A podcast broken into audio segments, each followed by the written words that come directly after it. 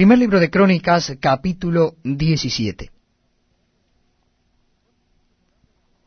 Aconteció que morando David en su casa, dijo David al profeta Natán, He aquí yo habito en casa de cedro, y el arca del pacto de Jehová debajo de cortinas. Y Natán dijo a David, Haz todo lo que está en tu corazón, porque Dios está contigo. En aquella misma noche vino palabra de Dios a Natán diciendo, Ve y di a David mi siervo, así ha dicho Jehová, tú no me edificarás casa en que habite, porque no he habitado en casa alguna desde el día que saqué a los hijos de Israel hasta hoy. Antes estuve de tienda en tienda y de tabernáculo en tabernáculo. Por donde quiera que anduve con todo Israel, hablé una palabra a alguno de los jueces de Israel, a los cuales mandé que apacentasen a mi pueblo para decirles, ¿por qué no me edificáis una casa de cedro? Por tanto, ahora dirás a mi siervo David, Así ha dicho Jehová de los ejércitos, Yo te tomé del redil de detrás de las ovejas, para que fueses príncipe sobre mi pueblo Israel. Y he estado contigo en todo cuanto has andado, y he cortado a todos tus enemigos de delante de ti, y te haré gran nombre, como el nombre de los grandes en la tierra. Asimismo he dispuesto lugar para mi pueblo Israel, y lo he plantado para que habite en él, y no sea más removido, ni los hijos de iniquidad lo consumirán más como antes. Y desde el tiempo que puse los jueces sobre mi pueblo Israel, mas humillaré a todos tus enemigos. Te hago saber además que Jehová te edificará casa.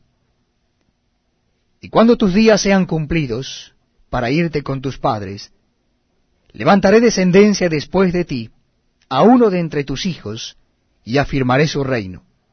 Él me edificará casa, y yo confirmaré su trono eternamente. Yo le seré por padre, y él me será por hijo. Y no quitaré de él misericordia, como la quité a aquel que fue antes de ti, sino que lo confirmaré en mi casa y en mi reino eternamente, y su trono será firme para siempre. Conforme a todas estas palabras y conforme a toda esta visión, así habló Natán a David. Y entró el rey David y estuvo delante de Jehová y dijo, Jehová Dios, ¿quién soy yo? ¿Y cuál es mi casa para que me hayas traído hasta este lugar? Y aun esto, oh Dios, te he parecido poco, pues que has hablado de la casa de tu siervo para tiempo más lejano, y me has mirado como a un hombre excelente, oh Jehová Dios. ¿Qué más puede añadir David pidiendo de ti para glorificar a tu siervo? Mas tú conoces a tu siervo.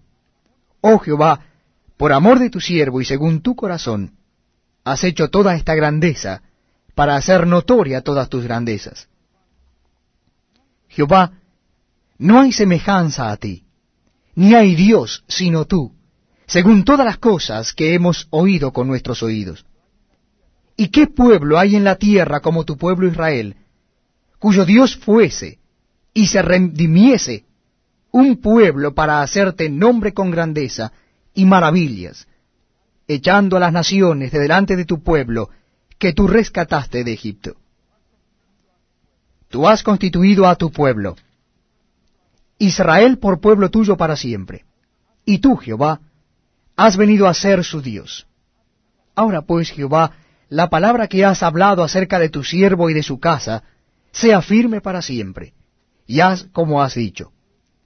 Permanezca pues y sea engrandecido tu nombre para siempre, a fin de que se diga Jehová de los ejércitos, Dios de Israel, es Dios para Israel, y sea la casa de tu siervo David firme delante de ti porque tú, Dios mío, revelaste al oído a tu siervo que le has de edificar casa. Por eso ha hallado tu siervo motivo para orar delante de ti. Ahora pues, Jehová, tú eres el Dios que has hablado de tu siervo este bien. Y ahora has querido bendecir la casa de tu siervo,